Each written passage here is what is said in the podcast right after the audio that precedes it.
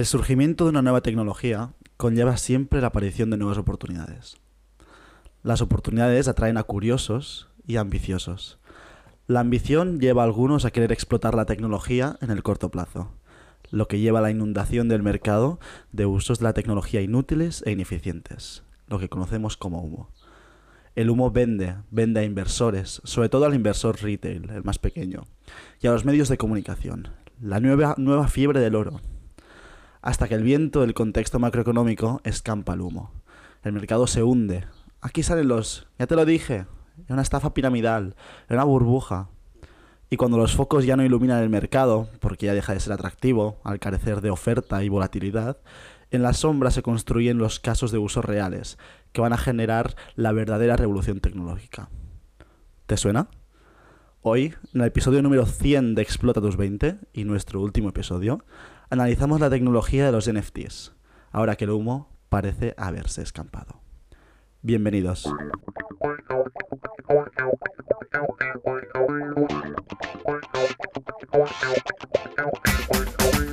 Soy Biel Seuma y hoy me acompañan por aquí Guillem Mestres. ¿Qué tal, Guillem? ¿Cómo estás? Me ha encantado mucho la- el inicio de este podcast, ¿eh, Miguel? Yo estoy muy bien, estoy muy bien. También tengo a Carlas por aquí. Carlas, ¿cómo estás? ¿Qué tal? ¿Cómo estamos? Madre mía, o sea, esta presentación es digna de, Tolkien, ¿eh? Bueno, hoy vamos a hablar de los NFTs, pero hablaremos de los NFTs sin hablar del humo. Intentaremos dis- discernir un poquito lo que es humo de lo que es carne como tal y haremos un análisis un poco objetivo. ¿Qué tal, Maggi? A mi izquierda, ¿cómo estás? Carne, carne, yo quiero carne. ¿Quieres carne? Muy bien, pues, pues eso, como os comentaba, hoy, hoy queremos analizar los, los NFTs que últimamente han sido bastante atacados por motivos obvios, porque se han, han, han caído en sus valoraciones. Eh, sí que es verdad que nosotros si vemos nuestra PNL mensual nuestro balance a nivel mensual, eh, se han desplomado todos los, proyectos que teníamos. Em, exacto, en el corto. Pero, em, pero hoy queremos hablar un poquito y analizar la- lo verdadero, o sea, lo verdad- la verdadera carne ¿no? que hay detrás de los, de los NFTs. Pero antes, como tampoco no sé muy bien quién nos escucha este podcast y quién está participando tampoco de este podcast, yo os lanzo la pregunta de, chicos, ¿sabríais definirme lo que es un NFT? Maggie, sabrías definirlo, Carlas? ¿Sabrías definir lo que es un NFT? Es eh, una burbuja. Es una bruja. Eh, Non-fungible token. Non-fungible token. Em, en verdad cuesta un poquito definir el, el concepto de, de NFT, pero bueno, no os preocupéis porque hace 30 años habríamos tenido problemas para definir Internet seguramente también, ¿no? O sea, al principio hubiésemos dicho, claro, es un sitio que existe, pero no se puede tocar, donde se almacena información, pero esta información no viene de una enciclopedia, sino que cualquiera puede subir información y seguramente Internet tampoco no es ni eso ahora mismo. Ahora en Internet compramos vuelos, pedimos comida a domicilio y hasta ligamos. Así que la concepción que tenemos de un, de un concepto tecnológico al principio, en el origen, suele ser bastante diferente del que acaba siendo. Y eso es lo que puede que acabe pasando con, con, con los NFTs. Entonces, para hacer un resumen muy, muy, muy rápido, una intro muy rápida de qué es un NFT.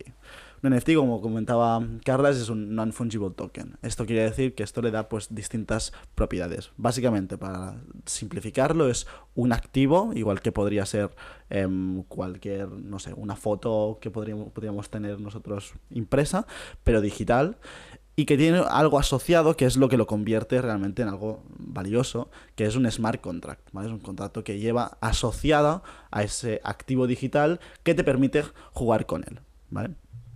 El concepto, como os digo, es, es difícil de entender, entonces se va a entender mucho mejor con casos de uso concretos, pero para darle un poquito de mm, estructura al, al podcast, me gustaría presentar el análisis que yo hice en mi trabajo final de grado, ¿vale? Y yo de ahí partí de un análisis Pestel. ¿Os suena un análisis, un análisis Pestel? Y, y luego le daremos nota, ¿no?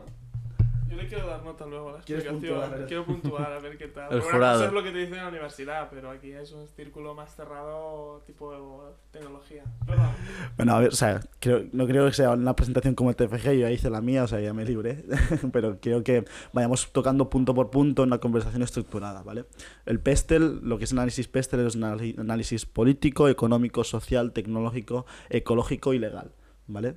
Que te sirve para analizar cualquier negocio, para ver si tiene sentido o no tiene sentido, desde un punto de vista de impacto en cada una de estas verticales. Entonces, podemos ir pasando por ellas. Em, como os digo, o sea, yo puedo comentar alguna cosita, pero me encantaría que pudieseis dar también vuestra opinión y qué opináis respecto a, cada vertical. Eso sí, no, no las voy a hacer por orden porque hay algunas que tienen más, más chicha y otras que tienen menos. Por ejemplo, el peso del impacto político o legal en los NFTs sería el mismo que podría tener en cualquier tecnología revolucionaria. Es casi nulo, la política y el mundo legal suele ir por detrás de la tecnología, nunca se avanza, se avanza esto. Entonces, eh, desde, ese punto, desde este punto de vista, sí que es verdad que desde el nivel político casi nadie se ha pronunciado a nivel mundial en favor o en contra de los NFTs. Sí que se han pronunciado en favor o en contra de las criptomonedas, que es un vehículo que se utiliza para el comercio de NFTs, pero yo creo que al, o sea, al final se acaba saliendo una moneda virtual tipo un euro, que podría ser un sustitutivo, un sustituto, un sustituto de, de las criptomonedas, los NFTs podrían seguir existiendo como tal. Entonces, aunque hay una correlación en el mercado a nivel de valoración, em, yo creo que a nivel tecnológico se tienen que discernir entre lo que es criptomonedas y, y, mm, y NFTs. Desde el punto de vista legal sí que hay una parte interesante, lo que como os comentaba, ¿no? Los NFTs son activos digitales y hay una parte muy importante de los NFTs que son el arte digital. Y, aquí entramos en la propiedad intelectual. Em, ahora mismo los NFTs em, se han inventado una nueva, una nueva propiedad intelectual en que tú cedes los derechos, no cedes los derechos, no está regulado como tal, pero sí que en un futuro se puede utilizar como brazo, digamos, regulatorio de la propia legislación actual. Es decir, sabíais más o menos, me parece que el 70%, 75% de las imágenes que hay en las páginas web son ilícitas, o sea, no se pueden utilizar ahora mismo. Y las multas me parece que van hasta los 150.000 euros. Aún no he visto yo nunca una multa a una página web por utilizar una foto que no, que no debería. ¿Por qué? Porque es muy difícil de perseguir. Eso es verdad que con los NFTs se soluciona. Con lo cual es una solución tecnológica que puede aportar o puede apoyarse en la, legislación actual. Pero como os decía, el ámbito político y legal siempre va por detrás. Y por eso lo que quería comentar un poquito al, principio, porque es verdad que no, ya no se, no se toca tanto. pero una cuestión más o menos relacionada, que es el tema de la persecución de este tipo de copyright o del estilo con NFTs. Pero yo no entiendo que eso sea un problema, por ejemplo. No entiendo que sea algo perjudicial para el NFT, porque al final lo que tiene valor en el NFT es la exclusividad de ese producto. Tiene un número y sabemos cuál es. Aunque tú tomes una foto y hagas publicidad en otras páginas, es totalmente indiferente, no afecta. ¿No? O sea, eso depende un poquito porque dependerá de lo que tú quieras conseguir con ese NFT. Es, es verdad que ahora mismo todo se basa muchísimo en la exclusividad de los NFTs, pero em, tú imagínate que el NFT al final pues lo que está regulando es el copyright, digamos, de ese, de ese NFT y tú quieres controlar su uso. Pues, pues se podría exigir que tú para utilizar una, una, una imagen en una página web necesites tener el NFT. Y, por ejemplo, que haya páginas que validen las webs en base a verificación de todos los smart contracts de esas imágenes que hay en esa página web. Si cumple, esta página web está verificada y cumple con todos los requisitos de copyright. Que ahora mismo es algo muy, muy, muy difícil de, de hacer, ¿vale? Pero como os comentaba, a nivel político y legal es un poquito está un poco todo en el aire porque esto siempre irá un poquito por, por detrás, pero sí que creo que es de las primeras veces en que se puede apoyar, digamos, en la tecnología para ejecutar esa ley que ahora mismo pues no se está, no se está ejecutando, ¿vale? Em, vamos, si os parece, a casos de, de uso, ¿vale? Vamos a hacer un, un análisis económico, casos de uso. Si os pregunto por algún NFT, que os, que os viene a la cabeza? Aparte de una burbuja que ha dicho Maggi, que os, os viene algún proyecto a la cabeza, ¿tenéis alguno en mente? Que os, que os, rec- os acordéis, alguno, alguno de favorito. A mí, alguno que me gusta recordar siempre, porque no se tiene mucho en cuenta, son los rare pepes. No sé si has investigado al respecto. Los Rare Pepes, que fueron uno de los primeros proyectos NFTs. Eh, los primeros NFTs sur- surgen en Bitcoin por ahí en el año 2011, 2012, 2013. Con los Eh, colored coins, eh, etcétera. Justo. Ahí tampoco no tienen mucha, mucha atracción. Después. No, ya- porque tiene un impacto en la fungibilidad de, de la misma. Correcto. Y entonces se descartaron. Exacto. Em, después ya es en la blockchain de Ethereum que por ahí en el 2017-2018 sí que empiezan a surgir proyectos, em, algunos pues como los CryptoPunks, em, que empiezan a surgir durante esas fechas y que acaban trayendo trac- tracción al cabo de, de unos años hasta llegar ahora al 2000, a 2022. Carla, ¿te, te viene algún proyecto a la cabeza de... A mí me gustaría verlo para aplicaciones del mundo real que en el día de hoy incluyen mucho papel en el aspecto. Contratos de alquiler, que en esto Guillem me imagino que estará interesado. Estoy muy interesado, pero cre- creo que en este aspecto, precisamente por el hecho de poner en una blockchain, em, bueno, el hecho de tener un smart contract, eh, teniendo en cuenta de que es un mundo bastante, desde mi punto de vista, a veces me parece un poco arcaico, creo que le iría bien una vuelta de tuerca. Ujú. Em, la realidad es que hay muchísimos proyectos em, y muchísimas categorías. O sea, yo tenía aquí en el trabajo intentar resumir en categorías y se hace difícil categorizar, digamos, todos los, los NFTs que puede llegar a haber. Por lo que os comentaba, ¿no? Definir Internet hace 30 años, pues no era, no era sencillo. Entonces yo, yo categoricé pues, en algunas, em, algunos tipos de NFTs que pueden existir, ¿no? Desde arte, puro arte digital. Guillem es un artista y di- dibuja, digamos, algo, eh, o genera un tipo de arte en internet y lo pone al- a la venta. Como Guillem tiene una cierta reputación, pues tiene unos ciertos interesados en este tipo de arte y eso, pues sería algo, sería una copia exacta del el mercado de, de coleccionables a nivel de arte que ya existe en la, realidad. O sea, aquí no hay ninguna diferencia, solo en el ámbito digital. Em, pero después hay otras categorías que pueden ser interesantes. Por ejemplo, dentro de em, DeFi o, dentro de em, las finanzas también colaborativas. Guillem y yo vimos algún proyecto muy interesante cuando fuimos a la Beacon en Minneapolis el pasado mayo. Por ejemplo, había una chica que creaba, había creado una plataforma tipo Netflix, ¿vale? pero que era productora, igual que lo es Netflix en algunos casos.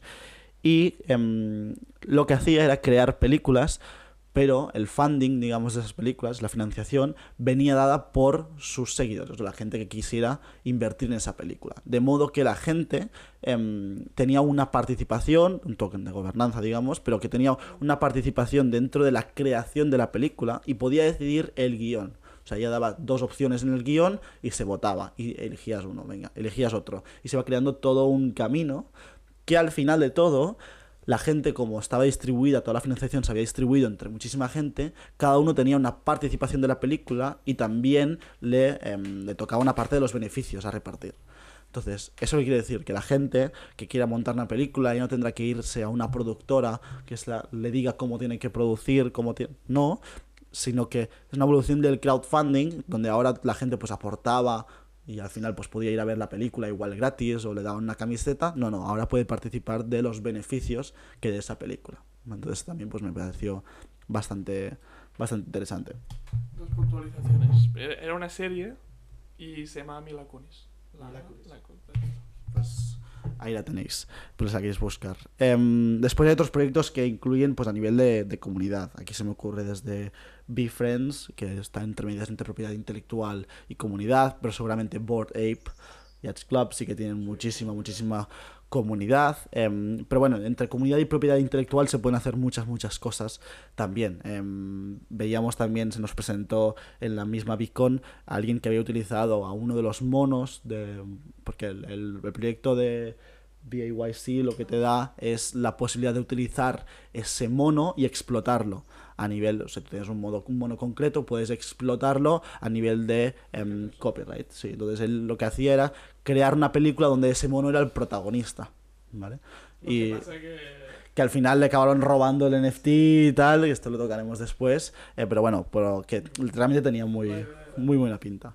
Em, después tenemos coleccionables, ¿vale? Coleccionables de momentos coleccionables. Aquí seguramente uno de los más top es em, el proyecto que hay en la NBA, la NBA a nivel de coleccionismo de momentos icónicos, digamos, dentro de los partidos de, de básquet. Dentro del metaverso también, pues otra colección, otra categoría donde se pueden englobar muchísimos NFTs, eh, pero esto creo que queda, un poquito más lejos. Pero sí que si un día nosotros esta em, retransmisión, este podcast, lo hiciésemos en un, en un metaverso, em, pues seguramente importaría, igual que importa ahora, pues cómo vamos vestidos, ¿no? Pues Guillem lleva un polo muy bonito, lleva unos pantalones también muy bonitos, em, pero son de una marca concreta todo esto, estos activos digitales que van a ser en el mundo digital, porque la camiseta la va a comprar en el mundo digital, el, el pantalón también, todo esto pueden acabar siendo tokens, digamos. Otra categoría también muy interesante es la de los videojuegos, seguramente una de las más explotadas. Teníamos ahí Axie Infinity, pero bueno, hay un montón también. Y después llega toda la parte de utilidad a nivel de ac- tokenización de activos reales, o lo que comentaba Carlas también de cómo los NFTs pueden ayudarnos a reducir papeleo a nivel de pues, contratos, alquileres, cualquier, sí, cualquier contrato realmente que sea en papel, que sea físico, que ahora mismo requiere ir al notario, todas estas cosas, hay que ver cómo puede evolucionar en los próximos, creo que esto ya pues, más 20 años, hacia el mundo digital, porque por primera vez esto nos da la capacidad de reducir ese, ese papeleo. ¿Qué prefiero con esto? Hay muchísimos casos de uso y hay muchos que ni podemos imaginar ahora mismo. Em, y este debe ser el foco. O sea, el foco para mí en los próximos 10 años tiene que, para que esto realmente acabe siendo una tecnología que revolucione em, y que sea una innovación tanto económica como social, em, la gente tiene que centrarse o nos tenemos que centrar en la valoración de estos proyectos, pero sobre todo en la creación también de estos proyectos y nuevas utilidades. Si nos centramos, lo que comentaba, ¿no? En el corto plazo, lo que interesa es pues, cómo sube, cómo baja, cómo da vueltas, pero a largo plazo lo que importa son son los proyectos. Em, y aquí un punto interesante para ver, hay gente que puede estar escuchando esto y decir, a ver, esto tiene sentido, no tiene sentido, se va a utilizar, se va a utilizar. Em, yo aquí quería hacer, y, lo que hice en el TFG era una teorización desde un punto de vista social de por qué los NFTs em, podían funcionar. ¿Recordáis el análisis PESTEL que os comentaba? político y legal ya lo hemos tocado, económico, pues ahora pasaríamos a la pata pata social. Entonces, os invito a, venir conmigo para, irnos a través de este rabbit hole, ¿no? que dicen los, ingleses. Em, es una espiral, ¿vale? De momentos em, icónicos en la, en la, historia o em, comportamientos que hemos tenido los humanos en la historia y por qué los NFTs son como un paso muy, muy, muy obvio, ¿vale? si os acordáis, bueno, os acordáis, no, porque no estabais, obviamente, igual que yo, debo decir en la prehistoria, ¿os acordáis? Sí, por allá. Sí. Queda un poco lejos. hice, un match.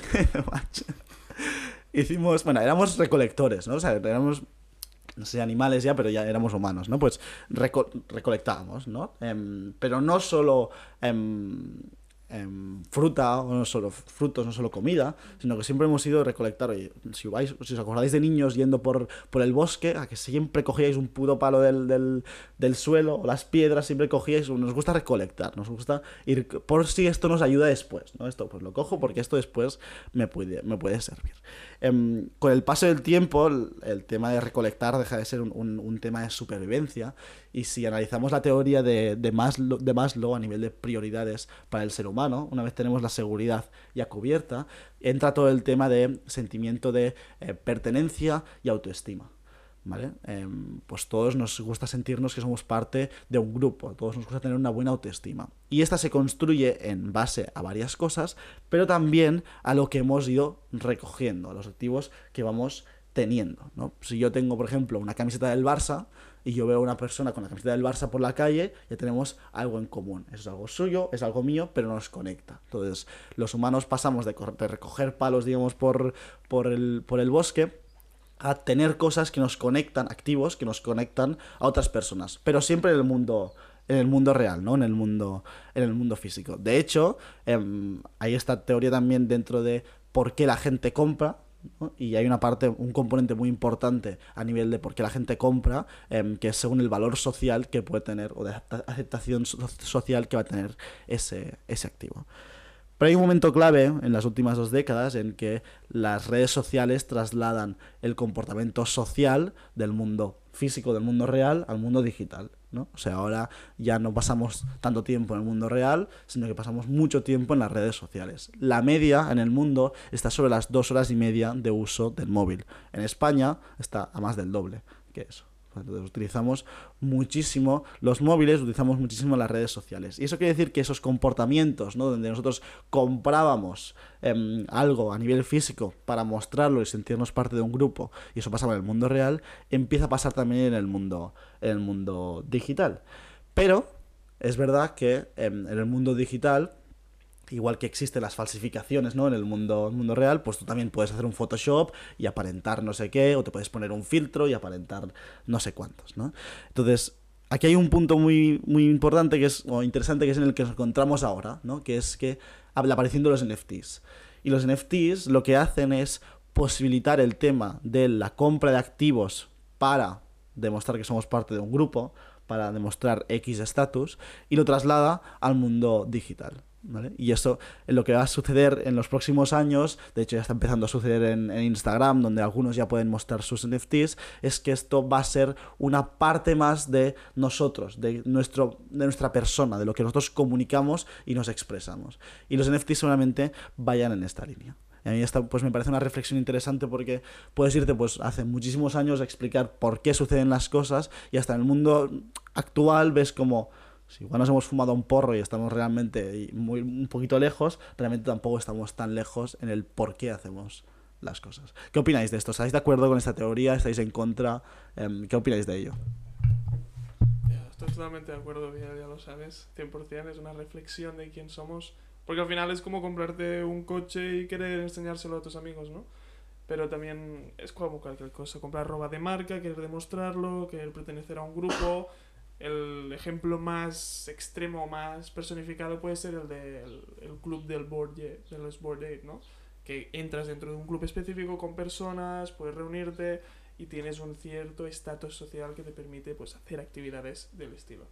Yo estoy 100% de acuerdo, es algo que, que espero que en Instagram, en TikTok, en YouTube y ya lo instalen dentro de poco porque es como puedes demostrar no solo quién eres, sino como has dicho, y creo que es lo fundamental, relacionarte de forma más rápida y efectiva con personas que piensan de la misma forma debido a este tipo de activos, porque es una cosa que yo también pienso mucho, que cierto tipo de NFTs en la mentalidad general es más una inversión en activo que no una forma de demostrar egocentrismo o de demostrar ser mejor como lo sería comprarte un Lamborghini o comprarte ciertas marcas de ropa, ¿no? No, no es una forma de crearte autoestima a partir de eso solamente, sino de realmente demuestra para mí que tienes un cierto intelecto en el mundo económico y que por lo tanto has hecho una buena inversión y te puedes relacionar con gente que más o menos haya hecho lo mismo.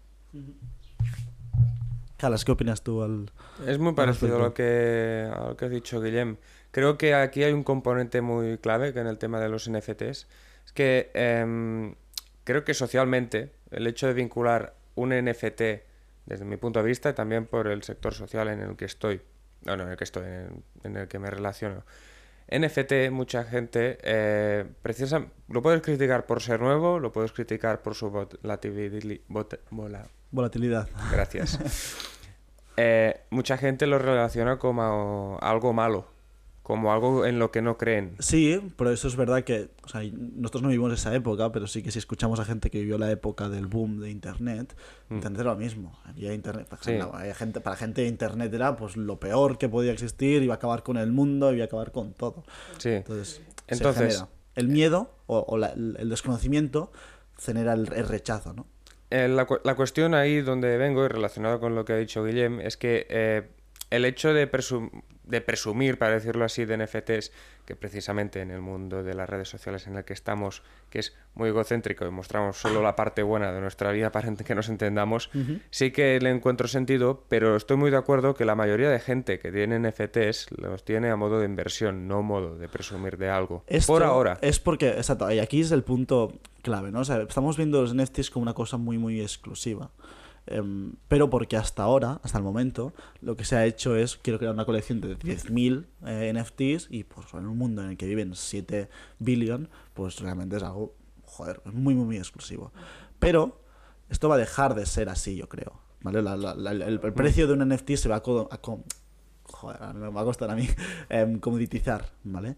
Um, tú imagínate Carlas, ¿no? Carlas, por ejemplo, tiene un interés, pues muy bestia en, en, en, en, contenido histórico, ¿no? En historia. A Carlos le encanta la, la, historia, ¿no? Y tú imagínate que va por, por Instagram y se encuentra con, con otra persona eh, que justo tiene un NFT que representa la entrada a un castillo, digamos, de Rumanía que tiene pues muchísima historia, ¿no? Y Carlos va a entrar en ese perfil, a mirar los NFTs y a ver que este tío ha estado en el castillo este de, de Rumanía. Buenos castillos de Black Drácula. Fíjate.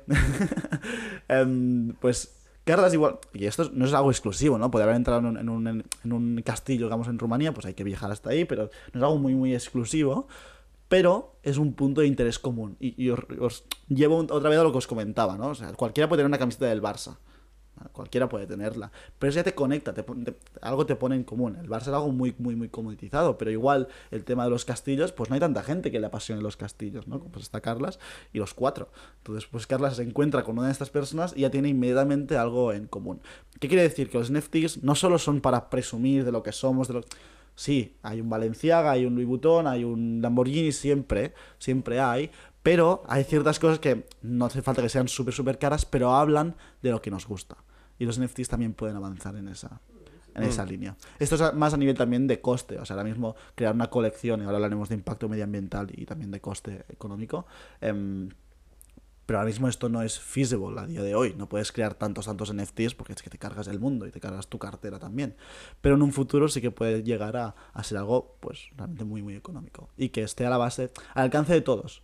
Que eso es cómo se consigue la, la adopción tecnológica, realmente. Hmm. Maxi, ¿qué opinas al, al respecto de la teoría social? ¿Estás de acuerdo? ¿No estás de acuerdo? ¿Quieres que vamos para acá? Eh, sin entrar en valoración ética de esto. O sea, yo estoy siendo totalmente objetivo. Esto después me parece una mierda que la gente realmente se le juzgue por lo que muestra en Instagram. Esto puede ser otra cosa. A ver, yo los NFTs em, les veo un potencial en cuanto a la categoría de gestión de comunidades. Gestión, eh, sobre todo, y tema eh, videojuegos, porque es algo que ya está implementado en el mundo digital. Que te conecte o no, es decir, mirarlo como lo decías, parecía como que te le comprabas una camiseta a tu avatar, etcétera, etcétera. De el, tu metaverso. Esa sería una categoría dentro del. No, metaverso, esto, bueno, podría ser una consecuencia, pero no le Pero- veo, no le veo. Yo en el corto utilidad. seguro que no. Pero sí que mm, hay algo que, que como con lo que estabas comentando, me recuerda mucho al, al humo del blockchain. Es decir, eh, coger la, tecnologi- la tecnología blockchain y de aquí hacer marketing y quererlo implementar en montón de, de, de cuestiones que realmente no necesitan blockchain para funcionar. Es decir, comentabas lo del crowdfunding de, de las películas. Pues realmente necesitarías un NFT para, para hacer crowdfunding en películas. Podría ser, puede ser eh, que le dé un plus por el marketing y por mm, la facilidad de uso en, en cuanto a mercado de criptomonedas. Pero realmente, eh, y lo de comunidades, lo de pertenecer a un grupo, yo puedo ir a Telegram, buscar un grupo de castillos y encontrarme allí como una comunidad de que les gustan los castillos. No me hace falta un NFT para esto. Eh, entiendo dónde voy. O sea, es decir, que no siempre es necesario un NFT para hacer todo lo que. Lo O sea, yo creo que comentado. aquí la- el, el punto clave será el smart contract. O sea, el- la gran aportación de valor viene con el smart contract. ¿no? La, co- sí, te la, coge- te coge la el- definición de, de propiedad que, que le otorga Sí, el smart contract en la blockchain. pero la jugabilidad que le da eso también, ¿no? El que- Lo comentamos, el ejemplo que comentabas, ¿no? Obviamente se puede hacer crowdfunding de una película ahora, Em, pero es difícil, para mí, ¿cómo difícil es vender esa... O sea, primero es difícil que yo tenga una participación real de esa, de esa película en cuanto a em, cómo decides quién puede opinar, quién no puede opinar en cuanto a la dirección, igual eso sí con un área de usuario dentro de, de una plataforma, Em, pero cómo vendo yo mi participación a otra persona de manera rápida en un mercado realmente em, em, que haya, pues, haya una cierta volatilidad, que haya gente interesada, que haya una oferta y demanda, que se conecte, es un poco más difícil, porque entonces que te vas a crear tu, tu propio mercado dentro de tu plataforma, no, pues ostras, si tú tienes un OpenSea donde cualquiera puede comprártelo, pues te da una solución. De- además también hay el tema de los royalties, ¿vale? Porque yo esa participación la podría vender, digamos, por detrás del, del mercado a alguien, em, pero con los NFTs eso no, no se puede hacer. Y lo que sí te asegura es que siempre hay unos royalties que van al creador original. Entonces, creo, o sea, estoy de acuerdo con lo que dices, ¿eh? Sea, a veces esto no es reinventar la rueda, pero sí que creo que le da un puntito más, igual no en todos los casos, estoy de acuerdo, ¿eh? igual no es necesario en todos los, los casos, pero sí que hay unos cuantos casos donde es el smart contract el punchline, digamos, ¿no? Sea, lo que realmente le va a aportar un grado más de innovación. Y como repito, em, os comentaba, estamos al principio, en el origen, es difícil realmente y es muy, o sea, creo que es muy normal intentar pensar en aplicaciones de los NFTs basándonos en lo que ya conocemos. O sea, es difícil tener un pensamiento abstracto donde se pueda crear una nueva categoría, algo totalmente nuevo. ¿no? Esto va a pasar con, la utiliza con el uso de la tecnología, que es lo que va a crear un, un, caso de uso nuevo. Entonces creo que también es natural que partamos de, vale, cosas que son físicas, no, pues Internet, ¿no? Cosas que son físicas las paso a, a Internet, digitalización. Um, entonces estos conceptos creo que van a arreglar con, con el tiempo. Pero bueno, estoy de acuerdo con lo que comentabas. ¿eh? También sí, solo quería poner el, el matiz. El matiz, matiz. 100%. Porque creo que es importante y además, después de lo que has dicho en tema tecnológico, los te has referido a los smart contracts. Uno, los smart contracts no son algo eh, incorruptible, eh, perfecto. Hay smart contracts que están más bien hechos, menos bien hechos, que se pueden corromper. Es decir, que no son la panacea, que nadie se piensa que para tener una smart contract ya está a salvo de todo. No. Y dos, has comenzado diciendo que los NFTs son unos activos. Yo te lo corregiría diciendo que son pasivos en la blockchain en la que están, en la que están escritos. Es decir, que son tan válidos como válida sea la, la blockchain. Es decir, puedes asociar al NFT a una blockchain como Terra a Luna y que se vaya a tomar por culo. Yo no estoy del todo de acuerdo. Aunque se vaya a tomar por culo la blockchain, igualmente si el NFT, estamos partiendo de que es un NFT con valor añadido y no solo el arte o la diversidad del NFT, seguirá teniendo valor aunque la blockchain se vaya. No, la propiedad la has perdido. Se va a crear de otra forma, se va a mantener, el creador lo va a intentar. ¿Y cómo sabes que en este, en este paso no hay una corrupción, no hay un cambio de archivo? Yo eso no lo sé, puede ser. Pues pero que pierde esto valor, le pierde la propiedad y la, y la veracidad, claro que sí. Eh, estoy de Claro que sí. No, porque es como si dijeras que se crea un proyecto NFT con mucho valor añadido, de entradas, de reuniones, de lo que sea, y debido a que se crea en Ethereum y Ethereum se destruye, cosa que no creo que pueda suceder, o puede suceder, pero es súper difícil, Ethereum se destruye, todo el proyecto pasa de 100 a 0. Y entonces, ¿qué me estás diciendo? Que todos los NFTs, todos los proyectos, todas las personas, toda la comunidad que había detrás de este proyecto deja de existir. Se mantiene y se cambia a otra forma que siga funcionando. Y si ese creador quiere seguir funcionando y sigue, queriendo tener éxito en el futuro, va a tener que encontrar una forma de mantener lo que tenía antes a las personas que habían invertido en él. Porque si no, ese creador se esfuma. Sí, sí, pero el smart contract que tú tenías se ha, fum- se has fumado. Tú puedes crearlo de nuevo en otra blockchain, pero el que tenías se ha Y fumado. ese- O sea, aquí hay, hay dos puntos que yo quiero comentar, ¿no? O sea, eh, uno es el em, desde un punto de vista económico y el otro desde un punto de vista tecnológico. Es decir, estamos hablando de que una del que el valor de una criptomoneda dentro de una blockchain cae a cero y por consecuente la valoración del proyecto se va a cero, o estamos hablando desde un punto de vista tecnológico que la blockchain se destruye, digamos, deja de, exis- deje de existir. Bueno, que la, eh, los, que la, la blockchain pues eh, no sea del todo partícipe, que si yo quiero participar, por ejemplo, en la blockchain de Ethereum tengo que comprarme un servidor de- 10 teras. Y esto que, ver- eh, que mm, hasta qué punto, qué veracidad le puede otorgar si yo como usuario no puedo validar em, fácilmente la veracidad de, de esta blockchain y tengo que siempre refiarme de unos terceros. ¿Sabes? Es este el punto. Y luego que sí, que si la blockchain se, se esfuma, es decir, que no veas todo el NFT, no todos los NFT tienen la misma calidad, depende, dependerá del smart, del smart contract y de la blockchain a la que estén escritos. Y es algo a recalcar, que la... O sea, ¿tú crees que puede ser, no sé, ¿eh? ya hablo desde des- desconocimiento porque aquí entramos en un ámbito en el que yo ni mucho menos soy experto, Em, pero ¿tú crees que una blockchain em, que tiene una cierta descentralización como, Mm. em, puede desaparecer hasta el punto que, tú imagínate, la blockchain se va, la, criptomoneda se va a cero, todo se va a cero, Ethereum se va a cero, ¿vale? Y se decide pasar a Solana, se quiere trasladar el proyecto a Solana. ¿Tú no crees que el creador de- del proyecto puede duplicar, digamos, el proyecto en Solana y que para el minting, digamos, en Solana, o sea, para que la gente pueda coger ese su nuevo NFT en Solana, no puede hacer una verificación mediante tu wallet, digamos, de Ethereum?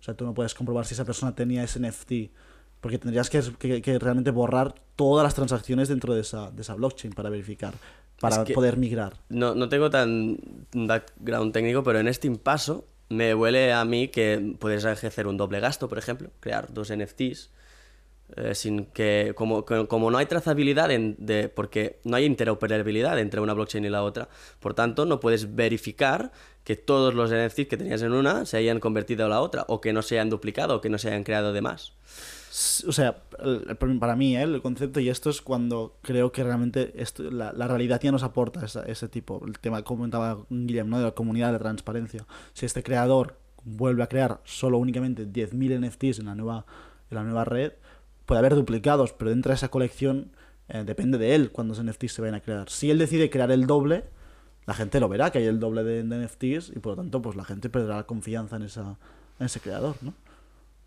No lo sé, pero si tienes que confiar en un en que el creador lo, ha- lo hace todo bien y que porque el valor del tu NFT depende de cuántos más supply, haya, ¿no? sí, sí, sí. Y entonces le vas a otorgar a él la potestad de Pero no solo depende del proyecto. no solo, pero Por, es- por eso te comentaba que depende del proyecto y de la persona que hay detrás.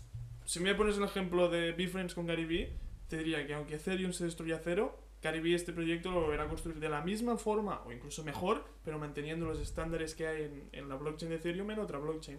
sí, pero Porque lo, sabe que pero ves que lo, lo delegas a una tercera persona y le Pero- das la confianza a esta persona- tercera persona de que haga las cosas bien. Pero porque confío en esa persona. Claro. Pero es que tu proyecto, em, o sea, la confianza que tú le das al proyecto, obviamente va en, es- en este porque estamos hablando de proyectos que están liderados por un creador. ¿eh? Em, la, valorización de- la valoración que tú le das a ese proyecto va 100% en base a, a una confianza que tú tienes en esa persona. Es un apoyo, de hecho, personal que le das a ese, a ese creador. Entonces, por supuesto que delegas la confianza, o sea, confías en un tercero. Pero es que, igual que tú confías en una empresa cuando inviertes, inviertes en ella. O sea, no deja de, esto no cambia. O sea, yo no creo que los NFTs permitan em, realmente eliminar esta confianza en un, en un tercero. Creo que es algo que se aspira dentro de, de blockchain, ¿no? El, poder descentralizar hasta un punto en que no, depenga- no dependamos de un tercero, sino de una multiplicación de terceros, ¿no? Que somos todos nosotros y eso elimina el riesgo de que alguien se le vaya la olla. Pero creo que los NFTs, en este sentido, se apoyan en la blockchain en tema de seguridad y puede ser un tema a tratar, pero se basa en algo muy, muy, muy similar a lo que existe a nivel de hoy, a nivel, por ejemplo, pues de inversión o de cuando confías en una persona, cuando tú inviertes en un, en un proyecto NFT. Pero así me parece un, un buen punto. Y, y si os parece, para avanzar en cuanto a la siguiente vertical dentro del PESTEL, pasamos al análisis tecnológico. Uno de los cuatro puntos que yo destacaba que habría que mejorar es el tema de la seguridad, 100%. Em, ya sea por un tema de delegación de, de, de la confianza o no, pero también hemos visto muchísimos robos dentro de los NFTs. Em, entonces, el tema de seguridad es algo que se tiene que mejorar y muy, muy, muy ligado con ello, la educación. Es, un mercado en el que la gente no está educada todavía, igual que la gente, pues, ya te digo, en internet, pues la gente no sabía eh, ni cómo picar código, ni cómo entrar a un navegador, ni, ni o sea, hay, miedos también, o sea, mi mamá siempre tuvo muchísimo miedo a poner la tarjeta de crédito en internet y ahora todos lo hacemos como si fuera algo súper, súper normal. Em, y después el, el tercer punto y cuarto punto que creo que hay que mejorar, primero hay que mejorar la eficiencia tecnológica, ahora hablaremos de impacto medioambiental y, y económico, Em, pero después también creo que hay, hay que mejorar la experiencia de usuario. O sea, en general yo creo que, ¿te acuerdas Guillem esa anécdota de eh, estar enfrente del estadio de la Big Conference y, y teníamos una chica que vio y dijo, ostras, yo quiero entrar. Em, ¿Cómo compro entradas? Nosotros, Buena pregunta. A ver, o sea, tienes que escanear ese código, te creas una cuenta MetaMask, ahí tienes que, tendrás que trasladar unos, unos que previamente tendrás que haber comprado en una plataforma, en un exchange, te lo envías para ahí, tendrás que pagar unas comisiones, cuidado. eh, Eso después te va a servir para entrar en esta página, verificar tu token, no sé. Ostras, es muy difícil. Esa chica quería entrar, digamos, dentro del estadio y era muy, muy, muy complejo. Entonces, sí que es verdad que a nivel de experiencia de usuario eh, e interfaz, pues se puede, se puede mejorar mucho y se puede avanzar. Yo en, la, en la presentación del TFG les puse una foto del año 79, no hace tanto, ¿vale? Un, un disco duro que es más o menos, no sé, como un cubo de unos mil, mil em, em, centímetros cúbicos, o sea, realmente es o sea, un cubo muy, muy, muy grande em, y es un disco duro de 250 megas. Y es, bueno, esto Carlos lo sabrá, pero es que hace un metro por un metro por un metro, digamos, de, de, de dimensión. Entonces, claro, que hay muchas cosas que, pues oye, para utilizar este, este disco duro, ya te digo cómo, cómo se hacía. Entonces, creo que al principio las tecnologías, todas estas cosas siempre cuestan un poquito, pero se van a ir optimizando y van a dar paso a lo que le comentaba Carlos al principio, bueno, hace un ratito, que es el tema de la comoditización, donde tendremos em, pues NFTs que tendrán un supply muy muy alto y en que no será una cosa súper súper exclusiva, no simplemente será algo que tenga un coste cero crear y por lo tanto pues podrás tener tantos como, como quieras. ¿vale? Em, pasamos a un punto interesante, si os parece, que es el tema del, impacto medioambiental. Yo he estado operando en el mercado NFT junto a Guillem desde creo que mayo, marzo del 2021. Yo en marzo de 2021 creé un NFT, me acuerdo, y en mayo pues compraríamos nuestro primer NFT. ¿Sabéis cuál es el impacto em, medio de una de un NFT? Digamos, o sea, tú desde que el creador piensa en crear un NFT hasta que alguien lo tiene, ¿cuál puede ser? Os doy ¿En algunos qué unidad? ¿En kilovatios? en kilovatios hora, por ejemplo. O en consumo comparable, digamos, ¿no? Al consumo comparable de una persona, no sé, es como, no sé, cocinarte una pizza en, en- en el horno. Pues no sabría. Es bastante, bastante exagerado. Ahora mismo el principal mercado es, es Ethereum. Ethereum funciona con Proof of Work todavía. em, y eso tiene pues unos costes eh, e- ecológicos pues muy, muy, muy altos, ¿vale? Lo que sería el minting ya son 142 kilovatios hora. Hacer una oferta 41 kilovatios hora. La cancelación de la oferta, 12 kilovatios hora. La venta, 87. La transferencia de propiedad de uno al otro, 52.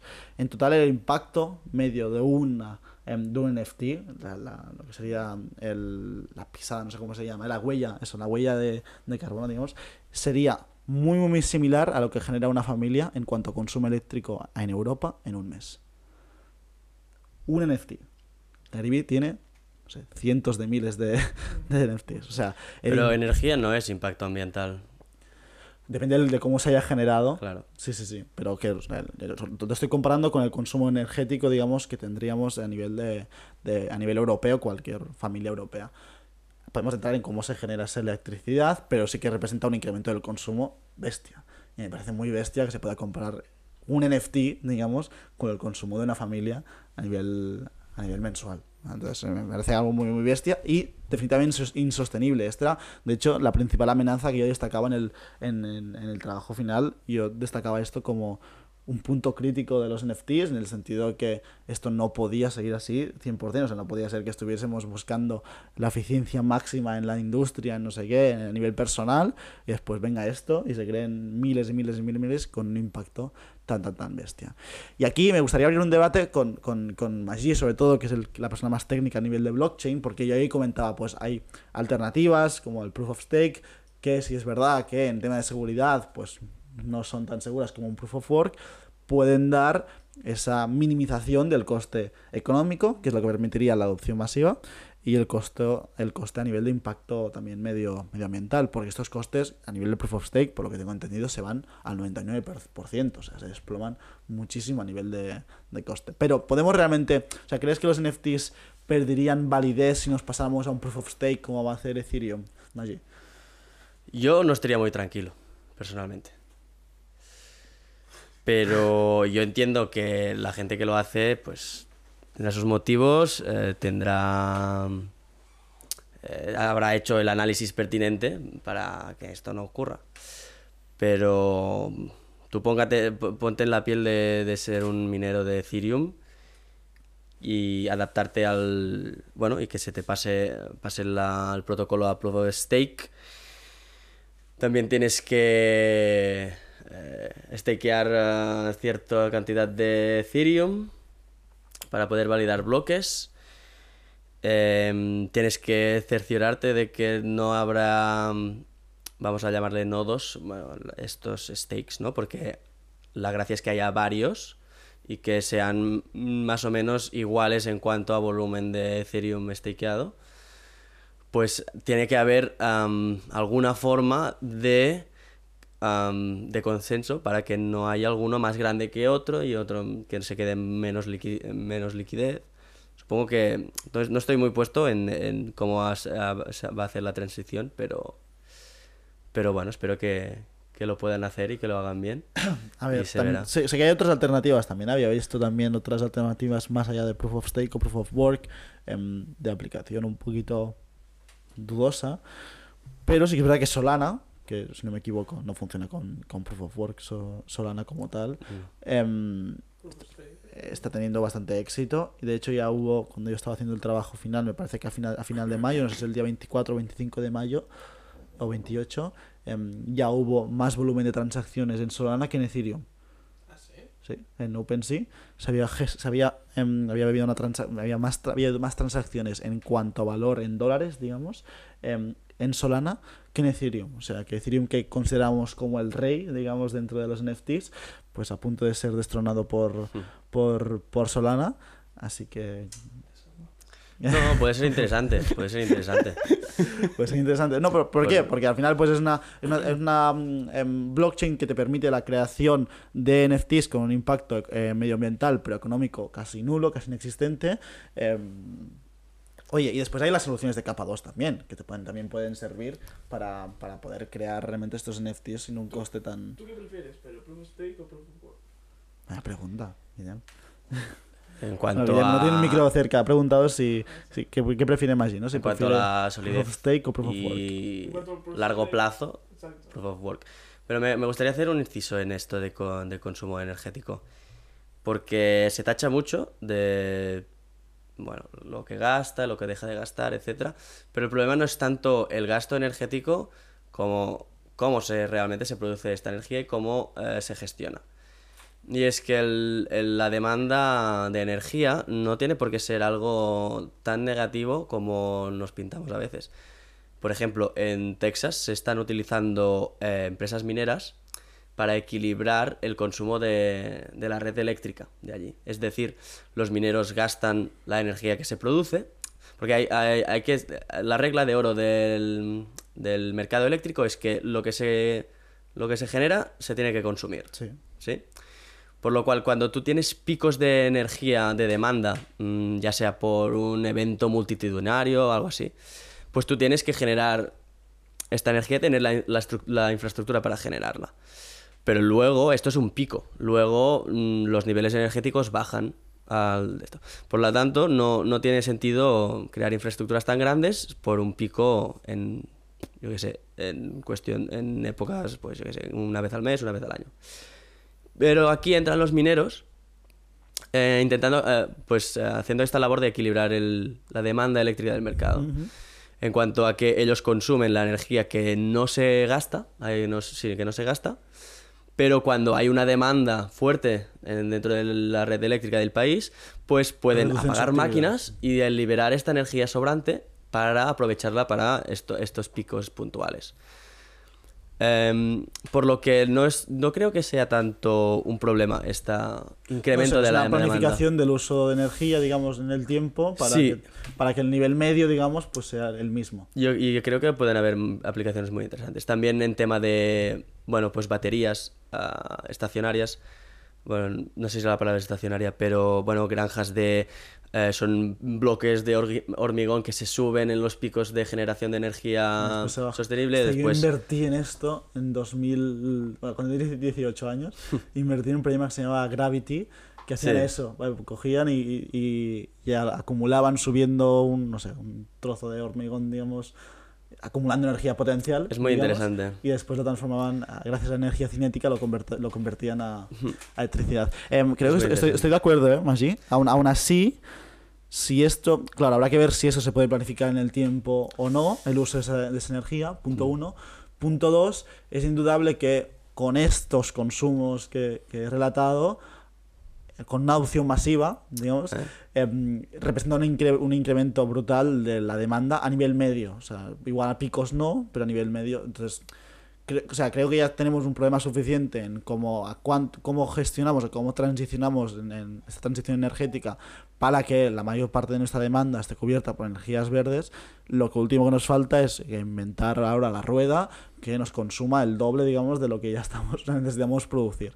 Entonces, aunque me parece que hay aplicaciones interesantes, de hecho hablamos del caso de Wallbox aquí, si os acordáis, tema de baterías eléctricas dentro de los coches y cómo podían hacer una gestión, bueno, de, esa, de ese uso de energía cuando se necesitaba y cuando no.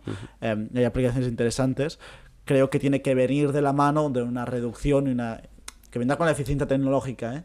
Em, de esta de las blockchains, pero también de los NFTs. Por las dos partes, ¿no? Por las dos partes, sí, sí, justo. Ah, y respondiendo a Guillem de que prefiere Proof of Work o Proof of Stake, Eh, realmente encuent- encuentro muy interesante las eh, soluciones de capa 2 eh, adheridas a un protocolo ya de Proof of Work. Porque te dan eh, esta versatilidad y eficiencia, pero a la vez renuncias un poco a la seguridad, pero siem- tienes el respaldo siempre de esta blockchain de Proof of Work eh, incorruptible, siempre entre comillas, pero es muy, hecho mucho más eh, incorruptible eh, valores energéticos, es decir, energía, que no cualquier otra cosa. Hostia, Pero entonces, ¿tú crees que si se cogiera Proof of Stake, por ejemplo, en Ethereum, cuando hagan el, el fork a Ethereum 2, que no funcionará a largo plazo debido a la seguridad, que será el fallo principal? No, no, no. Seguramente funcionará y funcionará muy bien, pero mm, hay que tener en cuenta los riesgos de, a, lo que, a los que, que, implementa un Proof of Stake. ¿Sí? ¿Qué es esto? Es, es el, el que realmente que el sistema mm, ah, pueda hacer, hacer una, equi- eh, una equidad entre, entre nodos, entre, entre las partes. más o menos equilibrado. Sí, en Cardano implementaron un sistema que no sé si les va más o menos bien. Entonces, creo posible que hayan sistemas y será muy interesante verlo, pero no con mi dinero. Por decirlo de alguna manera, ¿sabes? Es decir, Ya, ya, te entiendo. Pero entonces, en un Proof of Work, dices que, por ejemplo, porque el problema principal, estoy cogiendo Ethereum porque es el más conocido, porque a mí me gusta también, pero el problema principal es tanto el coste energético como el coste de comisiones a la hora de comprar vender el gas fee, digamos. mm, ¿Esto lo solucionarías o se podría solucionar de forma relativamente sencilla con capas 2? sí, el- de hecho las capas 2 son los la- el- abogan por esto, por reducir fees y tal. Pero luego se, eh, se está dando, y en Bitcoin también, eh, se está viendo que realmente eh, cuando empieza a escalar esta capa 2, las fees vuelven a subir. Eh, o sea, pero es, es muy interesante estar dentro y irlo viendo am, para ver si estas promesas se pueden cumplir o no. Pero de momento no sé, aunque... Son menores, so- siempre no- suelen ser menores que las de la capa 1. Las comisiones eh, y la, la, o sea, la, la rapidez de operaciones. Pero tendrá que ver si en un futuro puede mantenerse. Veremos. Em, os quiero comentar para, para finalizar el, el podcast un, un par de cositas más. ¿no? Primero os quiero comentar, un, analicemos un caso de uso que yo presenté, em, práctico, em, y después os quiero comentar las implicaciones sociales que nos puede traer también los NFTs. Más allá de los motivos sociales por los cuales se generaría demanda, que es lo que os comentaba anteriormente a nivel de comportamiento social que induce a la compra de NFTs, os quiero comentar qué implicaciones sociales también tiene. El caso de uso que yo presenté como, como estudio era un caso de uso que vimos también en, en Minneapolis, que es el tema del ticketing, ¿no? O sea, sustituir las entradas em, por, por tickets, ¿no? Las entradas, pues hace un tiempo eran físicas, bueno, mi mamá todavía las imprime, em, después pasaron a digital, no te las enviaban al, al correo, em, y tú las presentas, que es más o menos donde estaríamos ahora, y o con QRs y tal, y pues con los NFTs surge la opción de convertir esas entradas en tickets. Lo mismo, ¿no? Lo comentábamos ahí, pues realmente no hace falta, ¿no? O sea, entradas ya, ya existen como tal, ya funcionan. Sí, pero solventa algunos problemas específicos. Por ejemplo, os cojo un, un, un, un clásico, nunca mejor dicho. Barça-Real Madrid. ¿Vale? Un partido Barça-Real Madrid en el estadio El Camp Nou donde caben, caben unas 100.000 personas. Em, más o menos hay un 5% de las entradas de ese día que son revendidas de forma ilegal.